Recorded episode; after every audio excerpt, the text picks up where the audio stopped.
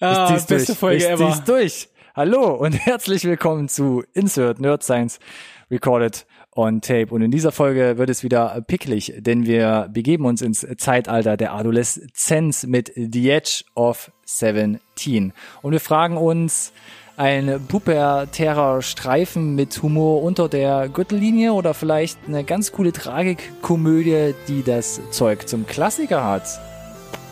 Seid gespannt auf unsere Meinung. Wie immer, dranbleiben.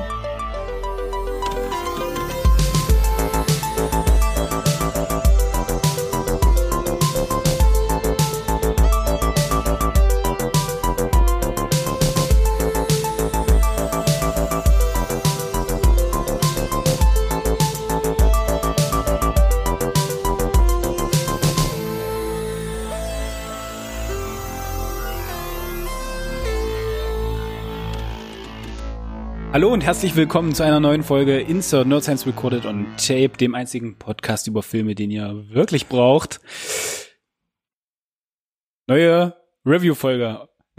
Eingangs wurde es schon gesagt, Ronny muss lachen, weil Kennen Sie diese Musikkassetten, die so unglaublich in der Geschwindigkeit leiern? Ja. Willkommen zu Nerd Science Recorded on Tape. ja, kann man nicht lernen. Das, nee, Vielleicht soll ich Stunden geben. ja, das wäre nicht schlecht. Hallo Ronny, Nee, meintest du, ne? Nehmen. Oh. Bin ein bisschen traurig. Traurig. Geh erstmal in Nee, war ja gut, bist ja so ein One-Hit-Wonder. Brauchst ja nicht so hier drei Anläufe wie ich gerade beim Intro. Ohne lachend wegzubrechen. Ja, jetzt ist die Magic Jetzt weg. Lass es doch einfach kurz so stehen, was du gerade gesagt hast. Ich nehme das einfach gerade ein bisschen auf, ne? Vielleicht kropp ich es mir auch raus. Mach. Als Klingelton. Schneid, schneide das Beste auch zusammen. Whatever. Hallo, Alex. Hi. ja, Neue Folge, würde ich sagen. neue Folge. Du hast es gesagt. The Edge of Tomorrow. Ähnlich? Gott, oh Gott. One-Hit Nur Wonder. ganz- ganz- ich hab dich doch gerade angeteasert. Jetzt kannst Das- du, das- wie kommst du denn auf Edge of Schneide Tomorrow? ich, schneide ich zusammen. Wie ich da drauf komme, kann ich euch sagen, weil hatten wir erst. Warum ist mir, warum ist mir das passiert? Weil es immer noch irgendwie äh, unglaublich heiß ist in Deutschland gerade. Äh, wird gefühlt jede Woche schlimmer. Das ist Äh, ja schon besser geworden. fühlt sich noch nicht so an. Ja, es liegt an deinem, Erklär mir das. an, an deiner Wohnung hier. Ich hab, Psst, was? Oh mein Gott. Set. Du meinst das Set? Gut. Äh, versuchen wir das an dem nochmal. Wohnungsset. Neue Review. Edge of 17. Yes?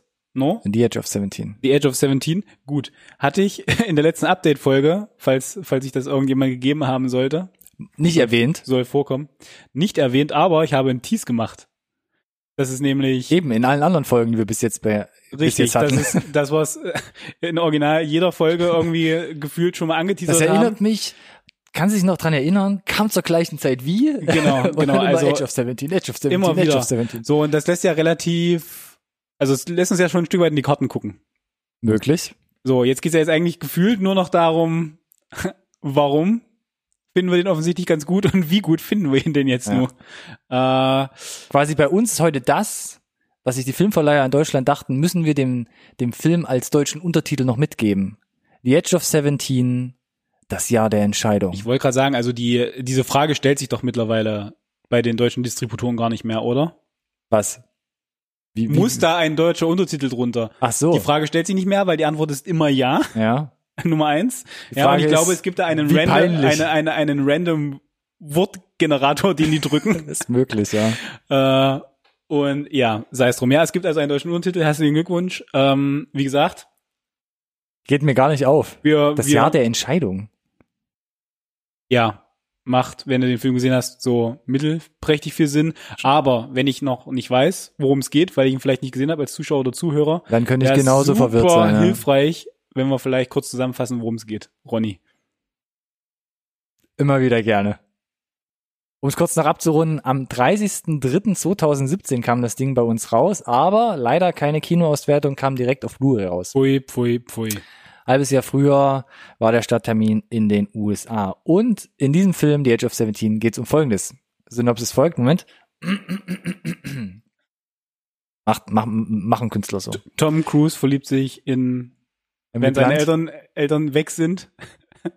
Willst du jetzt vorlesen oder soll ich? Zitat.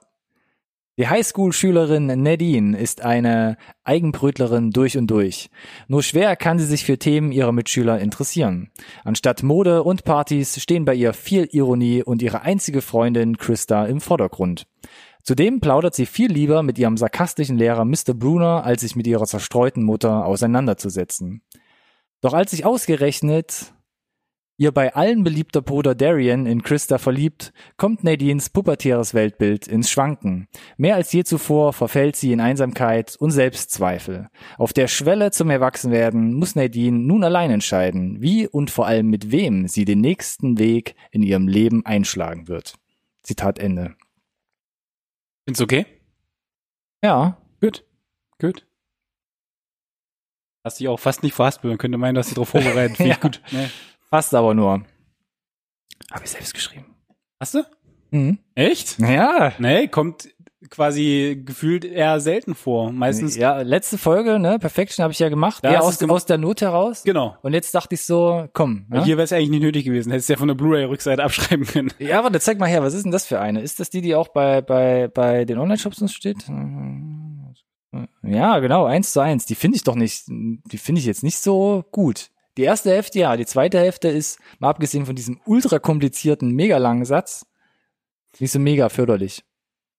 Ich werde diesen ultra langen Satz jetzt nicht vorlesen. Ja. Schon gar nicht, wenn wir ihn äh, für schlecht, für schlecht Nicht. befunden haben und belassen es dabei, dass du das ganz wunderbar zusammengefasst hast, Ronny. Vielen Dank dafür.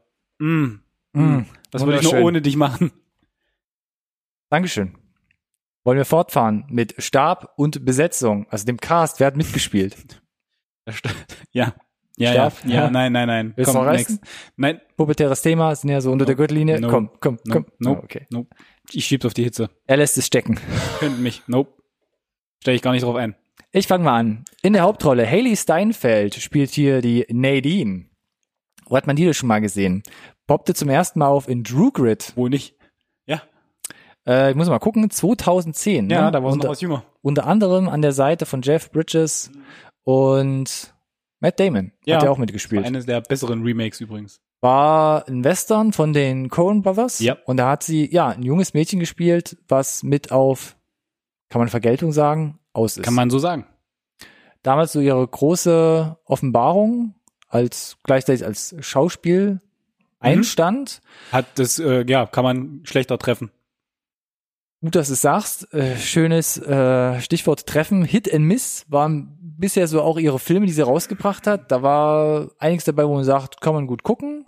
Aber ein paar waren auch dabei, wo man sagen muss, so, hm, naja, Sagt jetzt nicht über die, nichts über die schauspielerische Qualität Nee, aus. gar nicht. Viel war halt so kleinere Nebenrollen, die sie Genau. dann wieder aufgegriffen hat. Ähm, größeres Ding vielleicht eher noch Three Days to Kill, Mm, auch von ja, McG, der sich immer so ein bisschen durchschlängelt seit Ja, den letzten Folgen. Stimmt. Und jetzt äh, 2018, letztes Jahr quasi der Transformers Spin-off Bumblebee. Relativ große Nummer, ja. Relativ große Nummer, wo sie sogar eine Oscar-Nominierung bekommen hat. Ja, und halt ja auch bei den, bei, den, bei den Kritikern sehr, sehr gut angekommen. Mhm. Warum auch immer. Und dieses Jahr noch zu sehen, schon mal als Vorschau, Dickinson. Eine der ersten Serien von und auf Apple Plus, also dem neuen Streamingdienst von Apple. Und da spielt sie die Schriftstellerin Emily Dickinson und das Ganze soll so ein bisschen eher humoristisch aufgebaut Ja, sein. deswegen bin ich aus vielerlei Hinsicht tatsächlich auch darauf, Zehn ge- Folgen, glaub ich. darauf gespannt. Also A, sehe ich sie gerne, B, wenn es so ein bisschen auch äh, mit Humor äh, in die Richtung geht, bin ich der Meinung, kann sie gut. Mhm. Und C, ist halt eine Apple-Produktion, bin ich sowieso gespannt, was da so um die Ecke kommt in den nächsten Wochen, Monaten, Jahren. An ihrer Seite spielt hier mit ihre beste Freundin Christa, Haley Lou Richardson. Wer durcheinander kommt, Zwei Hellies. schwarzhaarige Haley, Hm. blonde Haley. Schwarzhaarige Helly mit zwei E, blonde, blonde Helly mit, mit EY. Um die geht's hier. Die hat man zum Beispiel mal sehen können in Split 2016. Ja. Spielte aber eher so eine, was ist denn das? Opfer? Ja, so eine Opfer-Mini-Nebenrolle. Ist eine ganz kleine Nebenrolle. genau, ganz klein, sieht man kaum. Braucht eine hübsche Cheerleaderin. Hat davor So, schon ein paar, hat davor Na. schon ein paar so TV-Filme gemacht, war auch so ein bisschen Ja. durchmischt. Ähm, Und dann kam Age of Tomorrow. Äh, Tomorrow. Ich hab's, ich hab's halt nicht, oder? Es wird, seht's du mir machst nach, das doch mit Absicht. ihr du doch, sabotierst meine geht. Sendung. Ähm, Dann kam erstmal Edge of 17 und das war, glaube ich, so ein bisschen der, der Kicker auch, 2017, ne? ja. Für sie, weil jetzt ging es dann so ein bisschen, wenn du dir auch anguckst, was bei ihr so ansteht. Das gleiche Jahr, so wie Split sogar. ja, geht, Nicht geht, 2017. geht's, äh, ja, 2017 erschienen, wie nehmen. 2018 zum Beispiel Operation äh, Finale äh, an der Seite von Ben Kingsley und Oscar Isaac. Ne, da geht's um dieses Nazi-Jagd-Gedingens in Argentinien. Und jetzt 2019 spielt sie die Hauptrolle in Five Feet Apart, also drei Schritte zu dir, Genau. der jetzt im Juni erst in die deutschen Kinos kam. Genau. So eine richtige schöne Rom-Com-Schmonzette. Und äh, 2020 dann zu sehen in After Yang. Mhm. Also, wie gesagt, hat ordentlich zu tun. Ja, also da geht noch einiges in Genau. nächster Zeit. Also von den äh, kleinen Nebenrollen hin zur größeren Nebenrolle hin zu Hauptdarsteller. Mhm. Kein schlechter Werdegang. Der eben erwähnte Bruder Darian wird gespielt von Blake Jenner. Der ist genauso frisch im Schauspielmetier 2016 zum Beispiel, Richard Linklaters Everybody Wants Some. Dann 2018, wir haben ihn hier in dem Review gehabt und in der Top 10 Folge American Animals. Ja. Spielt er fast eine recht ähnliche Figur, kann man sagen. Ja, Und bis ist, es, bis es dann nicht mehr ähnlich ist. bis es dann nicht mehr ähnlich ist und ist aktuell zu sehen in der Netflix-Serie What If an der Seite von Renee Zellweger. Mhm. Mhm. Ansonsten noch dabei, Also auch, auch, auch nicht so schlecht, ne? auch nicht so schlecht, macht nicht, Vertreten. ja, macht nicht, aber hat, würde ich fast sagen, gar nicht so viel Grad in der, in der Nee, es Pipe. ist nicht so viel und es ist, glaube ich, weiß nicht, aber wie der Fokus auf dem Schauspiel liegt, tatsächlich wissen wir nicht. Ist ja bei so jungen Leuten, vielleicht Ja. haben die auch noch andere Ziele in ihrem Hobbys. Leben, Hobbys, ne? Manche wollen vielleicht tatsächlich irgendwie studieren noch oder so. äh, Träumer. Äh, wen haben wir denn noch? Weiterhin spielt mit dabei, äh, spielt mit äh, ein Mitschüler von Nadine, ähm, Hayden Cheto wird's glaube ich ausgesprochen, spielt hier den Irwin. Mhm. Ähm, mitgespielt 2019, kam jetzt gerade in den USA raus, einmal Come As You Are, da spielt er einen Rollschuhfahrer, wird von den Kritikern auch äh, hochgelobt und dann noch Mhm, mhm, Summer Night, auch so eine typische jugendliche Romcom. Ja. Beide Filme hier in äh, Deutschland noch nicht auf dem Radar gewesen, Augen mal offen halten, hat vorher noch nicht so viel gemacht. Ähm, also hier auch einer seiner ersten Rollen. Dann mit dabei, die Mutterrolle wird gespielt von Kyra Set Sedgwick. Cara Ähm, schon lange dabei, wenn man sie sieht, weiß man auf jeden Fall. Äh, Definitiv. Jeder hat schon mal eine Folge Closer gesehen. Du nimmst es vorweg, genau. Ähm, angefangen zum Beispiel 1989 an der Seite von Tom Cruise, ähm, Born on the 4th of July, also geboren am 4. Juli, Mhm. ähm, Vietnamkriegsdrama, dann 96 zum Beispiel mit John Travolta Phenomenon. Nehme ich hier mal mit rein. Auch 2005, sieben Jahre lang bis 2012 dann The Closer gespielt. Diese super abgewichste äh, Polizistenbraut. Genau. Lief ja in Dauerschleife auf Vox. Glaube ich. Super nervig, wollte ich fast sagen, aber ja, es lief sehr Oh. oft. Und Augen auf, dieses Jahr kommt noch Villains mit ihr in die Kinos. Äh, Da spielt sie äh, auch eine Art, naja, Mutterrolle nicht, aber eine Ehefrau von einem sehr merkwürdigen Paar, was ein Pärchen, was in ihr Haus einbricht, gefangen nimmt. Und dann, glaube ich, nur Ungutes im Schilde führt. Beide das mal auf dem Schirm. Glaube ich, in Deutschland noch kein Release-Termin, äh, läuft jetzt irgendwann in den USA an.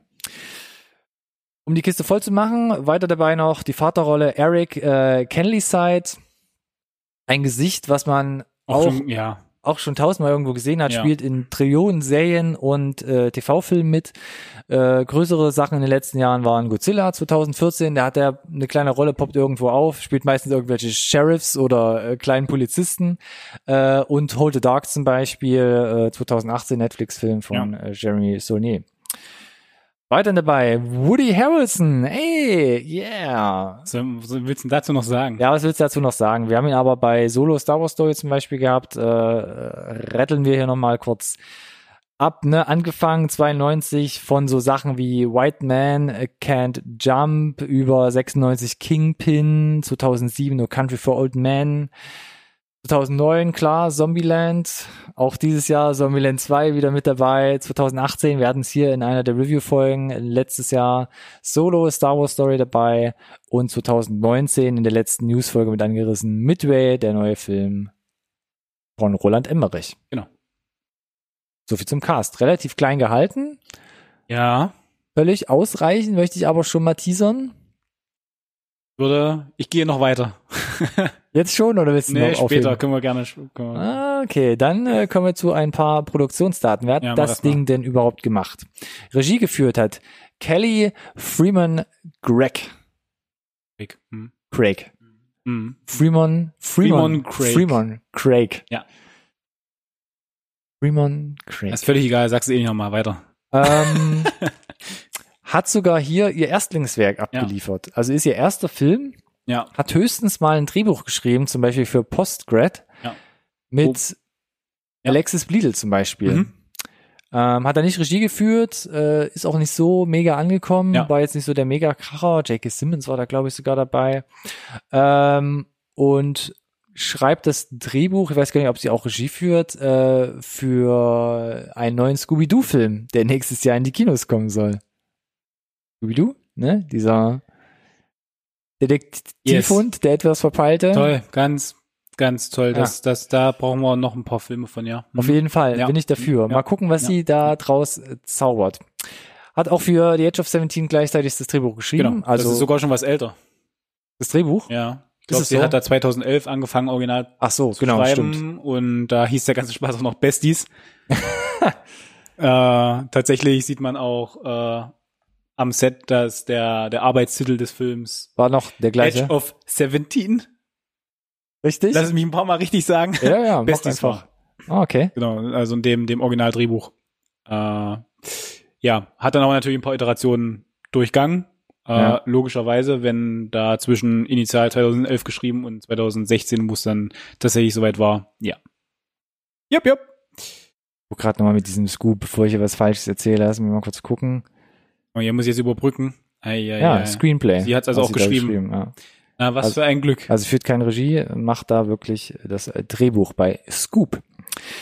Okay, bin ich gespannt. Ja, Ähm, paar der Fakten hier. Money, money, money, money, ja money, da money, reden wir money. immer gerne drüber, ne? Da reden wir gerne drüber. Und ähm, um es direkt vorwegzunehmen, äh, Edge of 17 hat 9 Millionen US-Dollar gekostet. Und Ja. Spoilers direkt weg, man Ja. hat's äh, komplett in Kanada gedreht. Ja. Und da dachte ich so an meine Erinnerung, letzte Folge, The Mhm. Perfection, Mhm. genau das gleiche, wurde Mhm. komplett in Kanada gedreht, Ja. auch äh, um Vancouver, British Columbia. Da habe ich gesagt, geschätzt, erst viel mehr und dann korrigiert auf 15 Millionen Dollar Ja. Budget. Wenn ich jetzt Edge of 17 sehe, ich bleib dabei, ich korrigiere nicht nochmal, aber da ist man, hätte man bestimmt auch mit weniger auskommen können. Bei hier Edge of, Bei äh, The 17? Perfection. Ja. Äh, Jetzt, wo ich sehe, dass sogar Edge of 17 auch nur 9 Millionen gekostet ich find, hat. persönlich finde, das ist ganz schön teuer für das, was wir sehen. Dafür, dass es. Unterm Strich. Mhm, ja. Aber äh, dafür gibt es auch keinen Grund zur Klage. Äh, handwerklich alles tippitoppi in Ordnung. Ähm, sieht hochwertig produziert aus, da passt relativ viel. Äh, trotzdem 9 Millionen im Kontext der großen Hollywood-Produktionen sehr, sehr wenig Geld, was äh, die Chancen extrem erhöht, ja, zumindest Break-Even zu gehen oder halt tatsächlich halt irgendwie einen Gewinn zu machen. Was hat's denn gemacht? Nicht so viel, wie ich gedacht hätte tatsächlich. Ähm, auf dem US-Markt waren es 14 Millionen Dollar. Mhm. Das heißt, ja, mehr als äh, die, also ne, Produktionskosten mehr als eingespielt, aber trotz allem extrem wenig. Liegt aber auch so ein Stück weit daran, dass es halt eben nicht so dieses flächendeckende Kino-Release gab und nicht so das große Marketing. Äh, was tatsächlich ein bisschen verwunderlich ist, weil zu dem Zeitpunkt, glaube ich, Haley Steinfeld sehr wohl ein Name war, mit dem man hätte groß Werbung machen können. Nicht nur, weil Pitch Black, äh, Pitch Black, ich hab's heute mit, Pitch mit, mit, geilen, mit geilen, mit, mit, mit fremden Filmtiteln, ne, die ich einfach mal so einstreue. Edge of 17, Ne, Pitch Perfect. Genau, Pitch Perfect mit Vin Diesel. Das wäre auch nicht schlecht. äh, und natürlich, dann, das muss man halt einfach erwähnen, gerade für den US-Markt, äh, zu dem Zeitpunkt schon unglaublich erfolgreich als Solo-Künstlerin, Sängerin unterwegs. Das kommt auch noch in den dazu. Charts vertreten. Das heißt, das Gesicht kennt man auf jeden Fall, den Namen kannte man zu dem Zeitpunkt auf jeden Fall. Und ich glaube, mit mehr Marketing hätte man aus der aus dem der Geschichte eine größere Nummer machen können, müssen sogar vielleicht. Äh, und das, das, das, das pflanze ich noch kurz fort, sorry, ja, muss weil mich ja nicht anschreien. ist ja der, der, der gleiche, die gleiche Aktion international. Also es gab in zehn Märkten außerhalb der USA überhaupt eine Kinoauswertung. Bei dem Rest ging es halt hier direkt auf, auf die Scheibe. Das verstehe ich nur so begrenzt tatsächlich. Mhm. Dass da offensichtlich kein Vertrauen da war mit, äh, wie gesagt, Haley Steinfeld, die zu dem Zeitpunkt, glaube ich, halt gut vertreten war, Musik, von der Musik her. Äh, Woody Harrelson, also zumindest äh, vom Marketing her, war das eigentlich eine sichere Bank für mich. Deswegen bin ich extrem überrascht, dass es jetzt unterm Strich so knapp 19 Millionen weltweit geworden sind. Ja. Alle sind da, glaube ich, d'accord mit rausgegangen, Mhm. aber mehr halt auch nicht. Und das ist sehr verwunderlich tatsächlich. Ich sag nur Review-Folge Nummer 8, American Animals. Da hat's ja auch ein paar bekanntere Gesichter Ja. dabei. Ne? Auch Ja, Jake Brenner ja, war dabei und auch das Ding hier direkt auf Flure rausgeschmissen. Also Merkwürdig tatsächlich. die Entscheidungen, die hier manchmal fallen oder die Hürden, die man da nehmen muss, sind nicht immer ganz nachvollziehbar wahrscheinlich. Ja, würde mich tatsächlich da an der Stelle sehr interessieren. Ich konnte noch rausfinden, habe ich extra mit aufgeschrieben, dass er drei Millionen im Home Entertainment Bereich noch gemacht hat. Was ja auch eine Nummer ist. Was eine Nummer ist, gerade im, im, im Kontext zu, was er insgesamt eingespielt und gekostet hat. Und dann, wenn du so eine kleine Geschichte bist, groß auf dem Home Entertainment Markt überhaupt, ne, Absatz zu finden, scheinbar hat er dann da äh, deutlich besser Fuß fassen können. Ne? Mhm. Und das haben wir ja tatsächlich manchmal so, ne? Viele Perlen von früher, die vielleicht in der Kinoauswertung gar nicht genau sehr erfolgreich waren, sind dann ja, haben es dann zu, weiß ich nicht, Weltruhm oder Kultstatus geschafft, erst im Nachgang, viele Jahre später. Unterm Strich, schade, aber auch jetzt kein Beinbruch, kein absoluter Flop. So würde ich es mal resümieren. Größere Chance für uns, den Film euch etwas näher zu bringen, Ja. ohne zu spoilern zu wollen, wie wir ihn denn finden. Bleibt weiter dran, bitte. Ich kann übrigens, äh, kann übrigens noch eine Hypothese nennen, wenn wir Jetzt gleich, kommen, kommen wir gleich zu, wo, wo diese ganze 9 Millionen hingegangen sind. Ach so, das ist natürlich Kommen interessant. wir gleich zu. da kommen wir gleich dazu. Wenn ihr jetzt schon heiß seid, dann findet ihr den Link. So wie wir. Ja, so wie wir. Dann findet ihr den Link äh, zu IMDb, um mehr Informationen abzugrasen in der Video- bzw. Podcast-Beschreibung und darunter genau den Link zum Trailer, um euch heiß zu machen, noch heißer zu machen.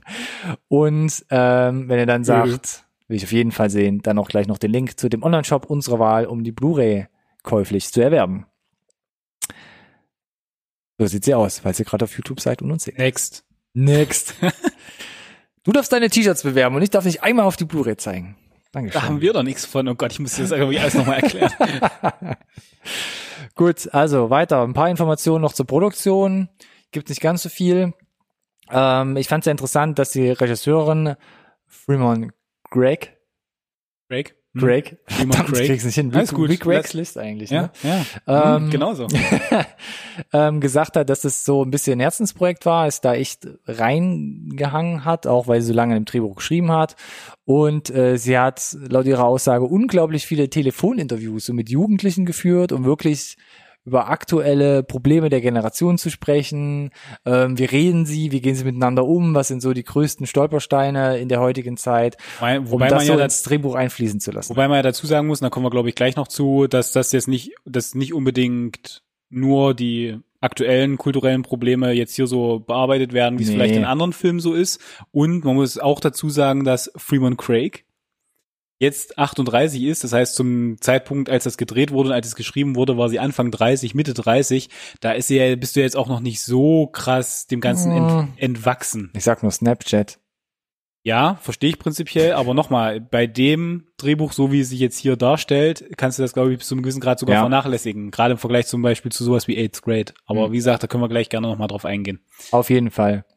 Dann auch ganz interessant fand ich, man hat ein Jahr gebraucht, um die Rolle zu besetzen von Nadine. Um zu sagen, hier, Ellie Steinfeld, die ist es. Ja, das spricht für mich aber ein bisschen und das, das, das merkst du im Film auch, äh, Ist eine tragende Rolle auf jeden ist Fall. eine tragende Rolle. Ich glaube, sie hatte ein sehr spezielles Bild, auch wie dann halt die Lines halt äh, gedroppt werden müssen. ge geliefert werden sollen halt, ne? Und äh, generell finde ich, wurde da relativ intensiv gecastet. Hat es ja schon angedeutet. Bin der Meinung, dass sie es ganz gut gemacht haben. Erzähle ich gleich noch kurz was zu. Wie gesagt, in Kanada gedreht, Ja. British Columbia, äh, Ende 2015 auch äh, fertiggestellt, noch bevor der Winter einbrach. Wer hat alles mitgemacht? Hinter der Kamera dabei Doug Emmett, der hat uns 2018 zum Beispiel Sorry to Buffer You gefilmt und in unsere Hirne gebracht. Ganz, ganz toll. Vielen Dank dafür. Next. Was haben wir noch? Ich wusste es, dass ich dich damit kriege. Wer das, äh, das, ja, wer das ganze Ding zusammengeschnitten, Schnitt und Montage, Tracy äh, Waitmore Smith, ähm, schon länger dabei, 2002 zum Beispiel mit Sweet Home Alabama gestartet, hat 2005 Hitch, den Date Doktor geschnitten. Dann 2010 Death at the Funeral, Sterben will gelernt sein, also dieses US-amerikanische Remake von dem 2007er Original aus Großbritannien, was so Medium war. Also das Remake. Und äh, 2020 versucht sie sich dann an Stargirl. 2020 gibt's auch eine Serie, die genauso heißt, glaube ich. Äh, aber das ist auch so eine äh, Coming-of-Age-Komödie. Musikalische Untermalung von Atli Örvarsson Ja. Aus Island hat Ja. uns zum Beispiel den Soundtrack gemacht zu Vantage Point, also zu Deutsch 8 Blickwinkel. Mhm. 2008 war ja auch ein riesiger Cast. Dann Hansel und Gretel, Witch Hunters, also die Hexenjäger 2013, auch Babelsberger Produktion. Und 2017 dann mit äh, Ryan Reynolds, ähm, The Hitman's Bodyguard. Ja. Und jetzt meine Hypothese, wo das Geld hingegangen ist. Mhm. Wer den Ab Abspann aufmerksam liest zum Soundtrack, Ja. sieht, Soundtrack produziert von Hans Zimmer. Nein, echt? Ja. What? Ja. Das ist mir noch gar nicht wo, wo ich mir dachte, wie, wie ist denn das gelaufen? Wir, Film, Film ist abgedreht, wir haben noch sechs Millionen übrig, wissen nicht, was wir machen sollen von unserem neun Millionen Dollar Budget. Fragt doch mal, ob Hans Zeit hat. Nee, aber ähm, ich glaube tatsächlich, dass ähm, der Overson, ähm, das ja auch bei, ich weiß nicht, ob es Hitman's Bodyguard ist, aber dass das auch irgendwie so eine ganze Hans Zimmer Connection ist, das ist der, der ganze Spaß. Aber ja, Hm. Hans Zimmer hat den äh, Soundtrack von Edge of 17 produziert. Was ich ganz interessant finde, weil du hast eigentlich relativ wenig Score in dem Film. Du hast, naja, du hast schon konstant immer wieder einen, einen Or- Originalscore mit drunter. Der ist aber unaufdringlich und äh, Ich habe mir den Film extra nochmal durchgeswiffelt. Also du hast, du hast unglaublich viele Szenen, wo halt gar keine Musik ist. ja, das stimmt. Wo du halt, wo ich halt auch dachte, ist ganz cool. Ja. Und dann hast du eigentlich ganz viel so lizenzierte Mucke, Oh ja. die im Hintergrund läuft, auf Oh ja. Kopfhörern, im Radio, bla. Mhm. Und dann hast du eigentlich nur noch zwei, drei Szenen, wo so selbstgemachte, so ein bisschen so gut viel Rockmusik kommt. oder Produziert so. von Hans Zimmer. Aber das klingt wie aus der Konserve. Das ist so einer der musikalischen Negativpunkte, den ich dem Film Schreib anschreibe. doch Hans mal. Fand's nicht so gut. Kannst du auch sagen. Ich würde eigentlich nahtloser Übergang direkt in die Analyse, würde ich sagen, oder? Ja. Machen wir das doch mal so. Wenn nicht, Hans Zimmer, ne, gerne in die Kommentare schreiben. Interessiert uns brennend. Hat er, hat er, hat er Hypothesen. Habe ich dabei. Soll ich mal vorlesen? Mach mal. Kein Edge of Tomorrow, sondern The Edge of 17 ist ein unangenehm schnörkelloser Klassiker. Ja, okay. These 1. Und Hypothese Nummer 2, The Edge of 17 ist ein Paradebeispiel im Umgang mit üblichen Genre-Klischees. Kriege ich, krieg ich direkt das Grinsen schon nicht mehr aus dem Gesicht. Muss ein bisschen lachen, ne? Verdammt nochmal. Also, wer ganz neu dazugeschaltet hat, wir stellen hier ein paar Hypothesen auf zum Film und versuchen die mit unserer Filmanalyse gleich zu erschlagen. Ja. Oder zu bestätigen. Mhm. Willst du anfangen? Bist du schon heiß oder soll ich hier den ersten Stein werfen? Mm, Dann trinke ich jetzt. Achtung, ich trinke. Achtung. Sei schnell. Ich trinke jetzt. Oh, wie unangenehm jetzt, Ronny. nee, äh, Ich habe getrunken. fang ruhig gerne erstmal an. Aber das Um- sieht so um unsicher so ein- aus. Muss doch überlegen. Willst du eine Hypothese beisteuern, wie in der letzten Folge? Du mich gleich nein, nein, nein, nein, Ich habe noch eine. Hypothese. Halt, Nein, in dem Fall bin ich äh, sehr zufrieden mit den Hypothesen, die du aufgestellt hast und möchte mich da sehr gerne dran langhangeln, Oha. wenn das möglich wäre. Mhm, mhm. Ähm, ja, wie wollen wir denn, wie wollen wir denn anfangen? Ähm, Na, ich habe ja immer so. wir haben ja, du hast ja so ein ja, Stück weit weiter. vorgelesen, worum es geht. Und unterm Strich muss man ja sagen, haben sie jetzt von der, von der Rahmenhandlung das Rad nicht neu erfunden. So, ne, wenn du es heißt, selbst wenn du jetzt äh, nicht diese exzellent geschriebene Zusammenfassung von Ronny, Copyright bei NSRT Podcast, äh, hast und jemandem erklärst, worum es geht, ist das so ein, das haben wir doch alles schon irgendwie mal in mehr oder minder gleicher Form gesehen. Äh, Ich habe die Handlung mit der Anzahl an Sätzen, die ich Ja. da vorgelesen habe, auch schon ziemlich in die Breite getreten. Das stimmt. Und trotzdem äh, fällt das aber gar nicht negativ auf. Im Gegenteil. Und äh, wir müssen halt immer mal, ne, das Coming of Age Genre ist ja durchaus breit und finden wir ja auch ganz spannend. Wir hatten ja auch Eighth Grade mit in der Review, wobei sich das ja natürlich bis zu einem gewissen Grad nur vergleichen lässt durch anderen ne, Altersunterschied und so weiter. Und Fokus auf, keine Ahnung, soziale Medien und ne? Ich nicke. Einfach weiter. Er nickt. Ähm, genau, aber, äh, und das war ja einer der Kritikpunkte der wenigen, die ich hatte bei Eighth Grade. Ja, eine einfache Rahmenhandlung, ja, hat man schon mal gesehen, aber funktioniert halt. Und äh, das ist das, was mir hier halt gut gefällt. Dieses, ich habe einen roten Faden und es wird halt eine, eine Geschichte erzählt. Und na klar besteht die auch aus irgendwie so, wir packen die Figur in Situation, Situation, Situation, aber es gibt halt einen Anfang, Mittelteil und ein Ende. Jetzt mal ganz überspitzt formuliert halt, ne? Und äh, das halt so äh, meiner Meinung nach äh, mit einem äh, Spagat, der auslässt, dass es so ganz, ganz cringy Szenen gibt die halt so ganz schlimm wegzugucken sind, wo du weißt, boah, das ist gerade so unangenehm. Die, die sind bis zu einem gewissen Grad da, aber die wären nie unschaubar für mich, mhm. falls das Sinn macht. Äh, ich glaube, ich kann dir folgen, ja. Und äh, deswegen lässt sich das, äh, wie gesagt, ganz angenehm weggucken mit so einer ähm, typischen Hollywood-esken Leichtigkeit, möchte ich es mal nennen, die halt, glaube ich, gegeben ist durch ein eigentlich vermeintlich etwas simpleres Drehbuch. Also ich habe gerade versucht, den selbst negativen Aspekt, dass eigentlich das Skript relativ plump ist, ne? Das Gefühl, dass du ja direkt zwei Minuten mit, de mit deinem Fazit eingestiegen bist. Ja, wenn, wenn du wüsstest, was da, was da noch alles, oh was da noch alles hängt. Die Büchse der Pandora anscheinend. Genau. So, äh, hast du denn etwas ähnlich Negatives ich mach das ja auch. Können. Ja, bei dir klang das eigentlich fast mehr wie Lob gerade. Ich weiß, das war das Ziel. ähm, bin ein bisschen einfacher gestrickt und sag einfach, ich habe hier ein paar Kontrapunkte und die lese ich jetzt mal vor. Und ich demontiere die dann, drehe dir was Positives. Richtig, versuche mal den ersten Punkt zu demontieren, wenn ich sage, inszenatorisch hm? gibt's wenig Neues. Äh, Inszenierung im Sinne von einfach tatsächlich handwerklich, wie es äh, optisch gemacht wurde, oder vom Drehbuchseite, wie Beides ich gerade es bereits demontiert habe.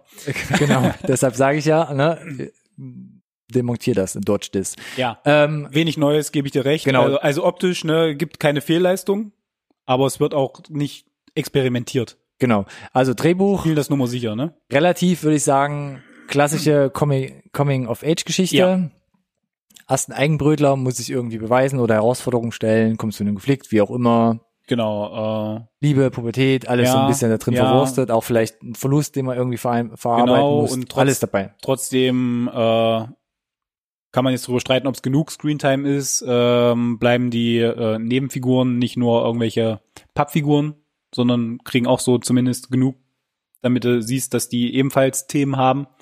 Äh, gerade die Beziehung äh, zu der zu der Mutter auch, hm. äh, die ganz gut funktioniert hat.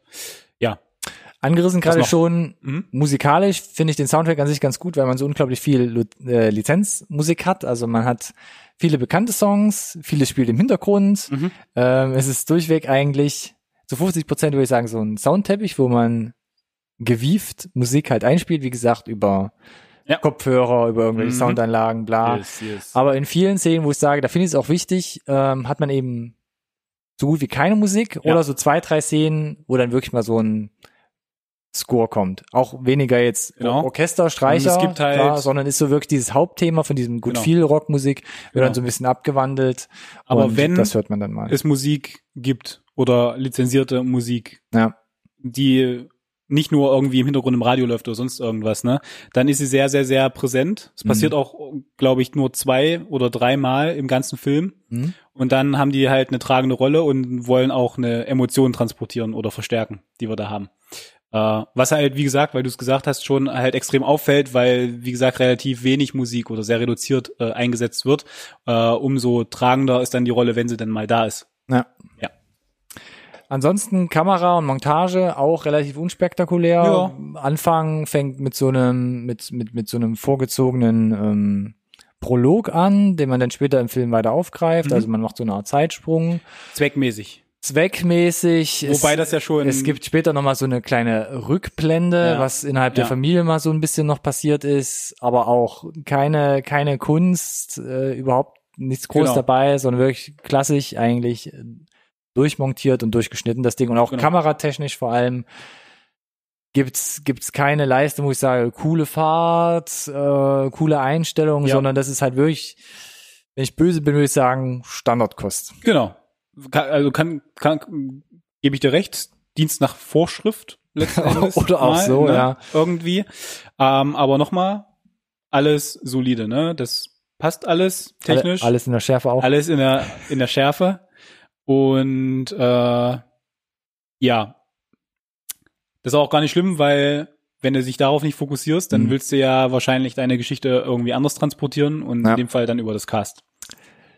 Ähm, was mich auch noch ein bisschen gestört hat, da kann man sich wahrscheinlich drüber streiten, Mhm. sind so für, für mich so die richtig typischen Komödienelemente, die man teilweise verwurstet. Also man hat vor allem Nadine, also Haley Steinfeld, ist so ein typischer Charakter, der nicht nur eigenbrötlerisch ist, sondern der natürlich auch total überdreht ist. Was Ironie angeht, was Sarkasmus angeht, was vor allem die Schlagfertigkeit auch angeht, wo ich sage so, ah, so einen Menschen habe ich nie im Leben kennengelernt. Das ist mir ein bisschen zu, äh, zu, Kanntest mich ja nicht, als ich 17 war. das stimmt allerdings, ne? Schach und Matt. Aber das war mir einfach ein bisschen zu übertrieben. Dann hast du natürlich den peinlich liebenswerten Nerd-Freund, der da irgendwie auftaucht, auch wenn es hier teilweise entschärft wird und nicht nur dabei bleibt, sondern er entwickelt sich auch ein bisschen. Das Du hast mich ja nie kennengelernt, als ich 17 war. Ich rede einfach weiter, muss man hier auch zugutehalten in diesem Film. Es gibt natürlich auch so diesen typischen coolen Aufreißer, zu dem man aufblickt als Idol. Ja, auch da habe ich dich weiter nicht als 17-Jährigen nicht kennengelernt. Und was sich hier ein bisschen halt daran anschließt, ne, Aufreißer, Idol in so einem Coming-of-Age-Film, man bedient so diese typischen Genre-Klischees. Mhm. Und das fand ich ja so erfrischend bei 8th Grade in der Review, guck da gerne nochmal rein, dass ich das da eben nicht so vertreten gesehen habe, weil wir hatten ja damals gesagt, oder ich habe es als, als, als These aufgestellt, das hatte schon teilweise was leicht ähm, Dokumentarisches, so leicht dokumentarische Ansätze, aber hier, wenn man sagt, ne, ich zähle es gerne nochmal auf, man hat The Perks of Being a Wallflower gesehen, The Fault in Our Stars, Me and Earl and a Dying Girl oder 2018 Love Simon, das sind so Filme, die kann man alle in eine Reihe stellen. Die sind hochwertig produziert, da hat man, weiß man ungefähr, was einen erwartet, so Coming of Age mäßig. Ja. Es geht um, geht um Verlust, aber auch um Hö Höhepunkte, Tiefpunkte in der Pubertät. Ähm, Ich würde trotzdem sagen, dass er sich hier abhebt. ja, Ich kann hebt- dir da, ich kann dir da he- nur, hebt sich ab, aber gezielt zum Beispiel auch hier wieder dieses, was man auch bei 8th Grade nicht hatte, auch hier hat man wieder, man hat ein sehr schickes amerikanisches Haus, man wohnt in so einem Vorort, das man Haus, hat so eine Tragödie in Haus dem hast du- Lebenslauf, die unbedingt drin sein muss und erklärt werden muss, damit man versteht, da war mal irgendwas, was die Familie so ein bisschen durcheinander gerüttelt hat und natürlich die überdrehte Darstellung von vielen Charakteren. Ja, aber wie gesagt, ich finde das halt jetzt eigentlich nicht wirklich negativ, da, weil es relativ deutlich. Das sind ja auch meine Kontras, die Ich- ich, explizit so Nee, hervorhebe. nee, ich sag nur, aber äh, der Film meiner Meinung nach weiß genau, was er ist und wo die anderen versuchen so ein bisschen den Spagat zu machen zwischen wir zeigen jetzt was realistisches, aber wir na versuchen trotzdem hm, und du hast es selber gesagt, bei Eighth Grade hast du mehr den dokumentarischen äh, Ansatz, ist es hier wirklich so ein wir wissen genau, was es ist, wir nehmen das alles und wir drehen es halt auf keine Ahnung 125 Prozent hoch und sind dann halt so ein Stück weit eine Karikatur von verschiedenen Themen. Äh, wenn du das so nimmst, finde ich das völlig in Ordnung halt, ne? Dass das alles quasi letztendlich überzeichnete Figuren sind, die halt äh, eine Message haben, die dann dadurch irgendwie rübergebracht werden soll. Das kann irgendwie aufdringlich sein. Ich finde aber, dass es halt eben so, wie sie es da auf die Leinwand gebracht haben, für mich gut funktioniert, weil ich das halt wusste, wie ich es nehmen muss. Und äh, ja, das, deswegen auch die Bedienung, glaube ich, von den typischen Hollywood-Klischees, Mhm. so ein Stück weit, würde ich sagen. Äh, und natürlich, ja, du ge gebe ich dir recht, ein völliges Kontrastprogramm, zum Beispiel zu sowas wie Eighth Grade. Eighth Grade, muss man ja aber auch nochmal sagen, ist halt eher das Kontrastprogramm zum eigentlichen, was man sonst im Kino gerade bei Coming of Age Genau. vorfindet. Genau. Und wo, wo würde ich sagen, ohne das jetzt negativ zu formulieren oder wertend, ne, wo, wenn du jetzt das alles, was du aufgezählt hast, der Barometer in, der- in der Mitte lässt, geht halt Eighth Grade eher irgendwie in die Reduzierung hin, ne? irgendwie auf, auf jeden Fall. und, und, und ich würde sagen, Edge of, äh, 17 schlägt halt, äh, ich weiß nicht, was los ist, schlägt halt in die andere Richtung einfach aus. Völlig wertungsfrei Ja. an der Stelle. Und deswegen finde ich, äh, aus dem Einheitsbrei, äh, stechen die beide heraus. Mhm. Auf ihre Art und Weise. Und beides durchaus positiv. Bin ich nicht ganz d'accord. Aber ich komme ja jetzt auch noch zu meinen Pro-Punkten, Mhm.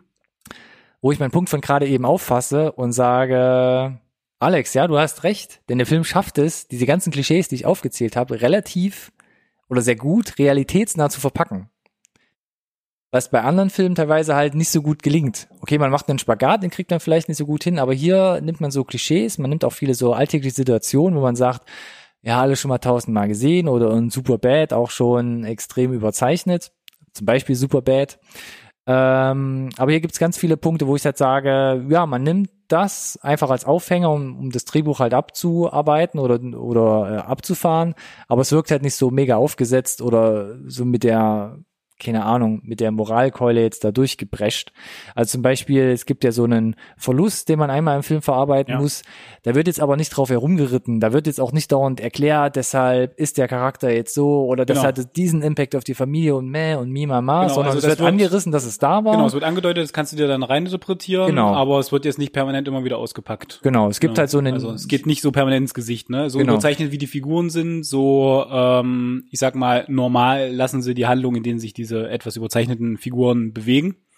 Äh, genau, und die, wie gesagt, jeder habe ich das Gefühl, hat wie gesagt ihr eigenes Päckchen zu tragen. genau. Und das wir auch wissen dann am Ende des Films.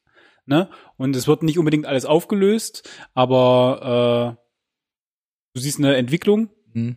äh, vielleicht auch ein Wachstum und ähm, ja, das wäre erstmal ganz schön.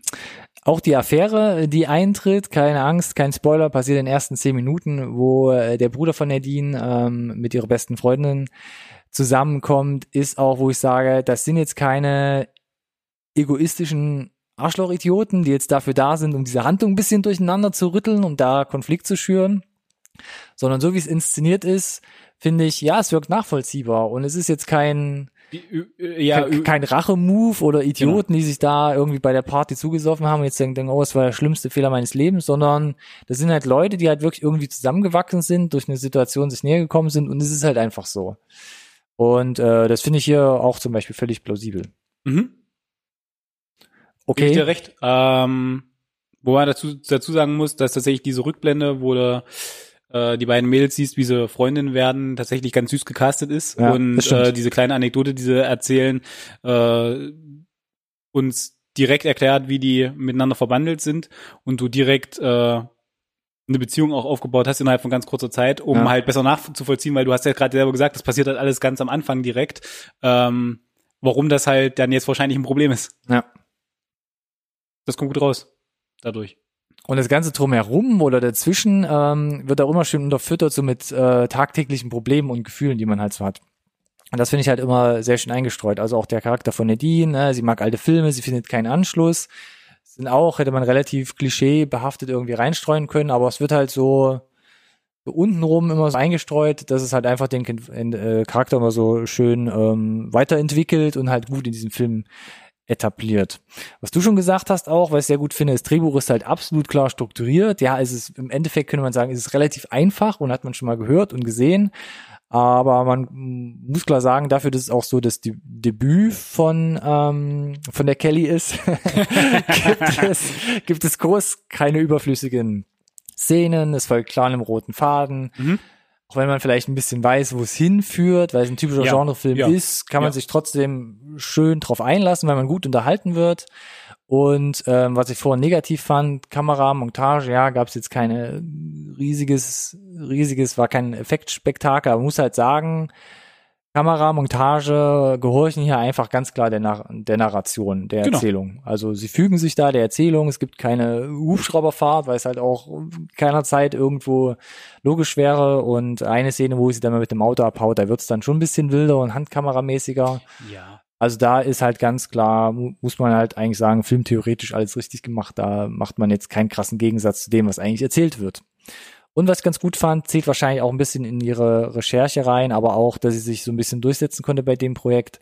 Ähm, die Sprache der Jugendlichen und auch wie sie sich geben und tun, ist jetzt wahrscheinlich nicht 100% am Slang der heutigen Jugend Ja, dran, nee.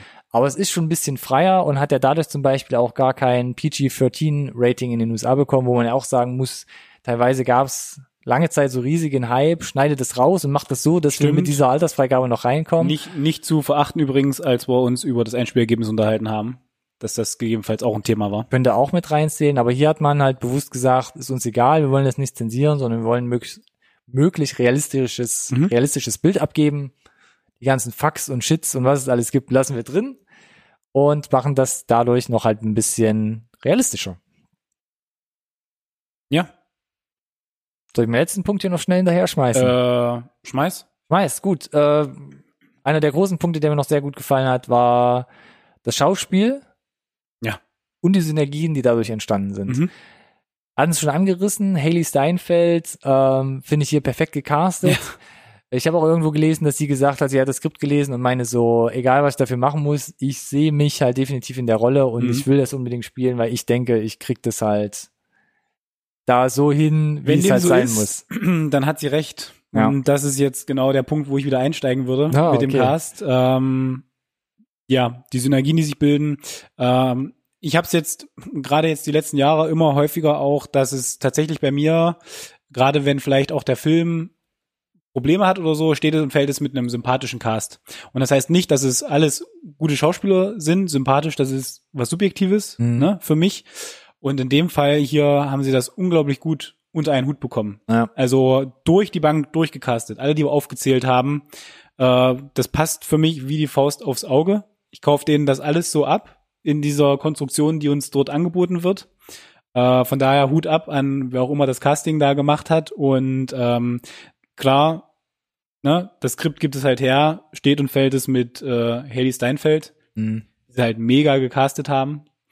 Die Also sie haben sprichwörtlich wirklich tausend Mädels da eingeladen, um vorzusprechen. Wahnsinn eigentlich, ne? Und dafür ein Jahr Zeit Und da gebraucht. ging das Budget für drauf. Das ist auch möglich, Für den ja. Castingprozess. Nee, aber wie gesagt, Dutzende also, Castingagenturen angestellt. und, und du hast es gesagt, die Synergien, äh, Woody Harrelson ist jetzt nicht dauerpräsent äh, im, im Film, aber, Aber hat wenn. halt ganz wichtige Szenen und wenn sie da sind, dann äh, ist es natürlich, ich würde ich würd gar nicht sagen, er stiehlt allen die Show, weil Mhm. meistens hat er halt Haley Steinfeld gegenüber und die nehmen sich halt gar nichts. Naja. Das sind die besten Szenen im Film. Dieses- er ist wie so ein Brandbeschleuniger. ja, dieses Ping-Pong der beiden ist so Ja. cool, ist so, es macht so viel Spaß, diese Dialoge zu sehen. Äh, ich würde gerne wissen tatsächlich, wie viel gerade von dem Woody Harrelson Part Drehbuch ist. Äh, du hast so ein bisschen den Outtake und das kann ich total gut nachvollziehen, wo ähm, sie an seinem Tisch steht und sie sich halt unterhalten. Und äh, ich bin mir relativ sicher, da, dass du die, die Regisseurin im Hintergrund lachen hörst. Während der Szene. Ne? Und quasi die beiden dann auch nicht mehr können. Und dann ist die, die Szene auch durch. Und Woody Harrelson macht sich dann halt einen Spaß draus, weil du gesagt hast, ne, Brandbeschleuniger. Ja. Dann da die junge Haley mit hier von wegen, ja, ja, du machst das total super und so, ne? Und beide können eigentlich nicht mehr. Ähm, wo ich, wo ich das gesehen habe, dachte ich mir, das würde mir leider dummerweise auch genauso gehen. Hm. Wenn ich der Regisseur bin, der im Hintergrund sich das anguckt in der Kamera und wenn es halt so geil ähm, rübergebracht wird, die Sachen, die ich im Kopf hatte vielleicht, oder vielleicht sogar besser, als ich sie mir jemals hätte vorstellen können. Ja, gute Stimmung am Set offensichtlich. Nee, die beiden zusammen und vor allem äh, Haley alleine, sie hat hier ein extrem breites Spektrum, was sie, was Ja. sie abspulen kann, von ähm, dramatisch mit Selbstzweifeln am Boden zerstört, Ja. über äh, sie schaltet selbst im Film plötzlich zwischen zwei völlig verschiedenen Charakteren um, weil sie plötzlich jemanden nachäfft, wo du sagst, sie spielt gerade jemanden, wie sie jemanden spielt. Ähm, hast dann die völlig äh, über, überdrehte, schlagfertige Drama Green und bist dann plötzlich wieder hin und her gerissen, weil sie einen Witz reißt oder völlig enttäuscht ist. Oder mit ihrem Lehrer halt diese Ping-Pong-Diskussion hat und wenn Woody Harrison dann noch dazukommt, ist wie Yin und Yang. Ja. Sieht man super gerne Dialoge, klar, over the top, Komödie, Ja. aber es macht unglaublich viel Spaß, da einfach zuzusehen Ja. und zuzuhören. Und es gibt gerade eine Szene, wo sie redet, er will sie einfach nicht mehr hören und, und äh, bemüht dann den, den Bleistiftspitzer, um Lärm zu erzeugen. Selbst das waren so Einfälle von Woody Harrelson am Set selbst, wie die Regisseurin gesagt hat. Also er hat da viel mit reingebracht. Und du merkst halt einfach, uns funktioniert halt einfach äh, genial. Und das macht es alleine schon so sehenswert. Und es ist einfach eine super gute Chemie. Und auch die Nebendarsteller sind halt nicht nur blankes Beiwerk, Genau. sondern Also der, fördern die Story, Ja. ähm, geben nochmal so extra Momente, wo man sagt, toll, hat Spaß gemacht und ähm, entwickeln sich teilweise oder entwickeln sich eigentlich alle weiter, muss man sagen. Ja, genau, das hatte ich ja gesagt, ne? Du hast bei Ja. allen äh, eine Entwicklung und das Ding ist, wir haben jetzt Haley so sehr gelobt. Das Problem ist, wenn du den, äh, wenn du dann, wie gesagt, durch das Cast, entweder weil es nie, weil die, weil die Harmonie oder die Synergie nicht da ist, oder weil vielleicht äh, schauspielerisch oder im schlimmsten Fall das Drehbuch ne, es nicht hergibt, äh, die saufen halt auch nicht ab. Ja. Wir, wie gesagt, wir haben sie Ja, genau. so sehr gelobt, aber dann geht's halt auch relativ schnell, dass du dann einfach vielleicht abstinkst einfach, ne? Und es ist überhaupt nicht so. Im, im Gegenteil, ne? Also es gibt da die die Szenen mit dem Irwin, der offensichtlich äh, ein bisschen verknallt ist, ne? Äh, das ist super lustig, Ja. ihn zu sehen, wie er sich da zum Ei macht, weil er sich permanent einen verstolpert, verhaspelt. Ähm, Und man leidet mit und gleichzeitig Ja. kann man es halt einfach nachvollziehen. Ja. Und wie gesagt, auch den, den großen Crush, ne, so ein typischer von, von ihr, äh, so ein typischer Schmierfink, den du siehst und dir direkt denkst, ach Gott. ja. Also, wie gesagt, alles super zweckmäßig Ja. eigentlich. Und äh, ich habe noch als positiven Punkt, ich muss es erwähnen, das ist jetzt aber nur mein persönlicher Geschmack natürlich. Äh, du hast ihn schon erwähnt, der Soundtrack, ne? Mhm. Also der lizenzierte Score, ne? Ist glaube ich auch auf Spotify. Äh, die, ähm, Da habe ich ehrlich gesagt im- noch gar nicht reingehört. die im Hintergrund laufen und halt eben aber auch die Handvoll, die halt sehr präsent zu hören sind, ist ein großartiger Soundtrack. Mhm. Und das, dass ich das so hervorhebe, kommt eher selten vor. Und ich habe versucht zu überlegen, welche Filme sind das, die, wo es bei mir persönlich so war, dass äh, zum Tag heute ich in meiner relativ regelmäßig laufenden Go-To-Playlist Tracks drin habe. Äh, und da fallen mir nur so Sachen ein wie der Original Punisher-Film, aber eher rocklastig, ähm, Pipe Fiction. Und es sind halt zwei Songs auch davon, von Hm. Edge of 17 drin. Okay. Und äh, das ist hängen geblieben halt tatsächlich. Äh, Und ähm, da hat sich dann der Film halt bei mir auch so in mein tägliches Musikleben halt mit reingeschlichen und ist da halt nicht mehr von wegzudenken. Und ich habe die Songs, by the way, deswegen ist es für mich halt so erwähnenswert, durch den Film aufgetan. Das wirft ja schon einen großen Schatten vielleicht auf dein Fazit auch, Alex. Möchtest du, möchtest du dass ich äh, anfange zu fazitieren? Fazitieren. Ja. Kannst du es abschließend nochmal in Worte fassen? Ich kann es abschließend in Worte fassen. Ähm, den größten Kritikpunkt, den ich habe, ist tatsächlich, als ich es mir nochmal über, überlegt habe, um damit vielleicht mein Fazit anzufangen, äh, ne, weil der ganze Rest vermutlich eher überschüttendes Lob ist. dass ich so in der Figur von Haley, du hast es gesagt, sie bietet ein breites Spektrum an, was dann aber so ein Stück weit dazu führt, dass ich äh, das Gefühl hatte, so ein bisschen Inkonsistenzen in der Figur selber gibt.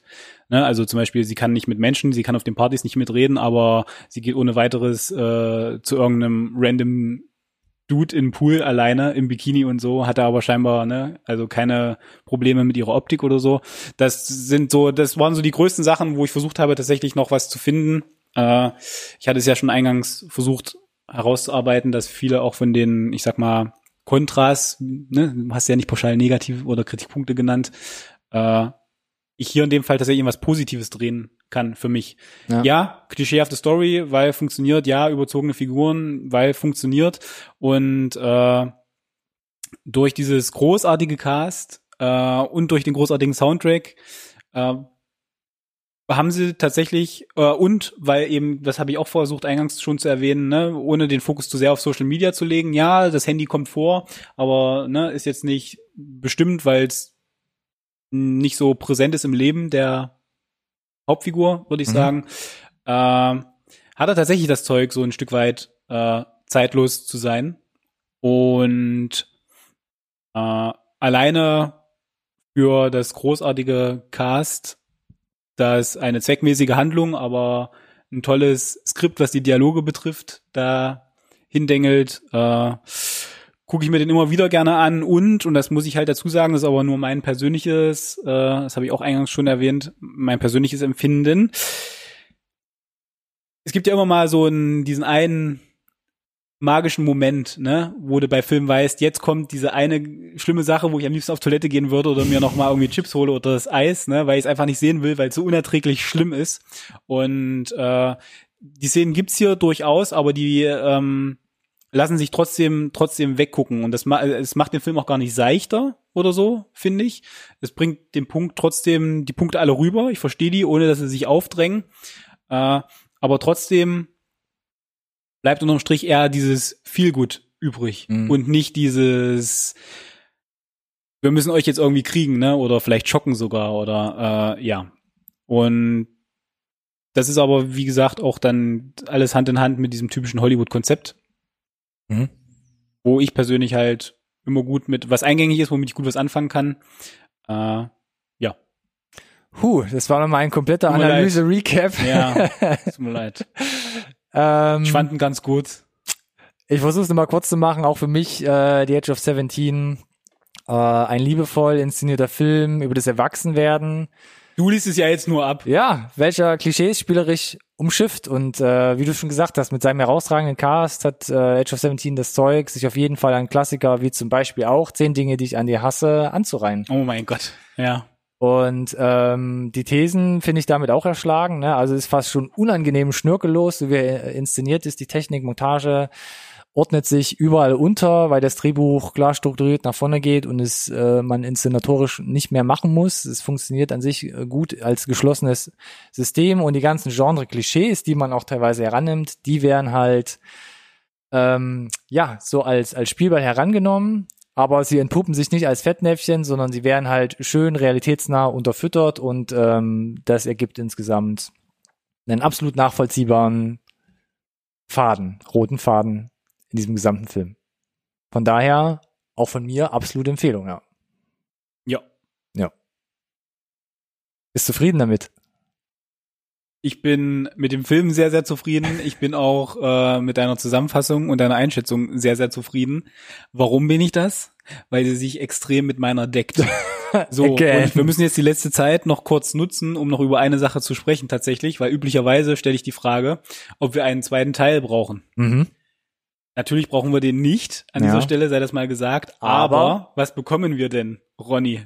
Eine YouTube-Serie ist geplant. Ja, haben wir sogar, glaube ich, schon mal drüber gesprochen. Haben wir sogar schon mal drüber gesprochen, glaube ich auch. Von äh, YouTube, Ja, nicht von Netflix oder Co. weil es ist eine YouTube-Serie, wie du schon gesagt hast. Die kommt von YouTube. Ach so, ja, genau. Dann gerne nochmal, habe ich erwähnt, YouTube. Ähm, anderer Cast, Ja. gleiches Universum, also Geschichte, Ja. vielleicht gleiche Charaktere, aber Vermutlich. quasi, ja, ich glaube, das Ganze nochmal halt als Serie aufgelegt.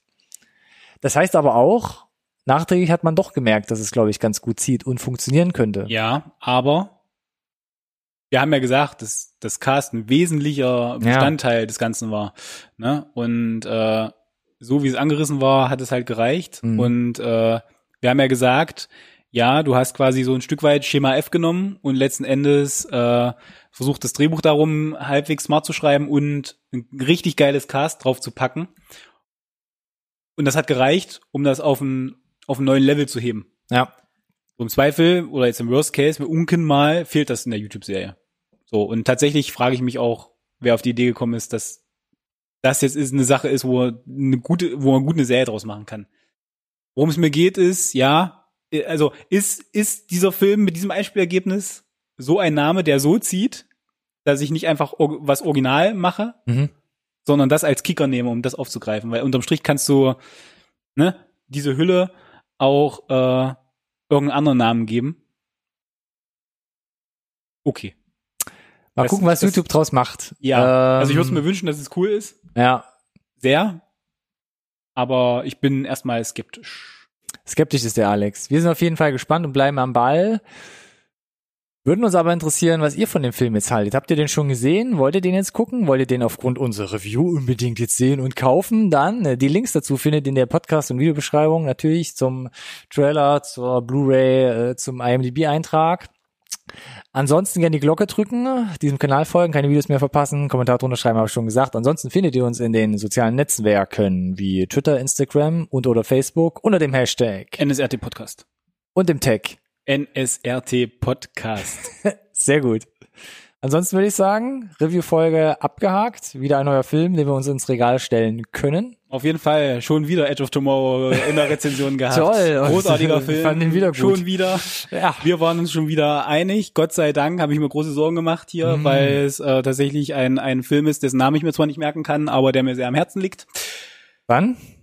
Danke fürs Zuhören, fürs Zuschauen. Danke dir, dass du dir wieder sehr, sehr viel Mühe gegeben hast. Diesmal nicht nur mit den Hypothesen, sondern auch, ähm, ich habe es nicht äh, angemessen erwähnt, es tut mir sehr leid, einer überragend geschriebenen kurzen Dankeschön. Zusammenfassung. Bitte danke. Bin Äh, gespannt auf die nächste Folge. wir melden uns genau in einer Woche wieder mit einer Update-Folge und sind raus. Tschüssi. Ciao.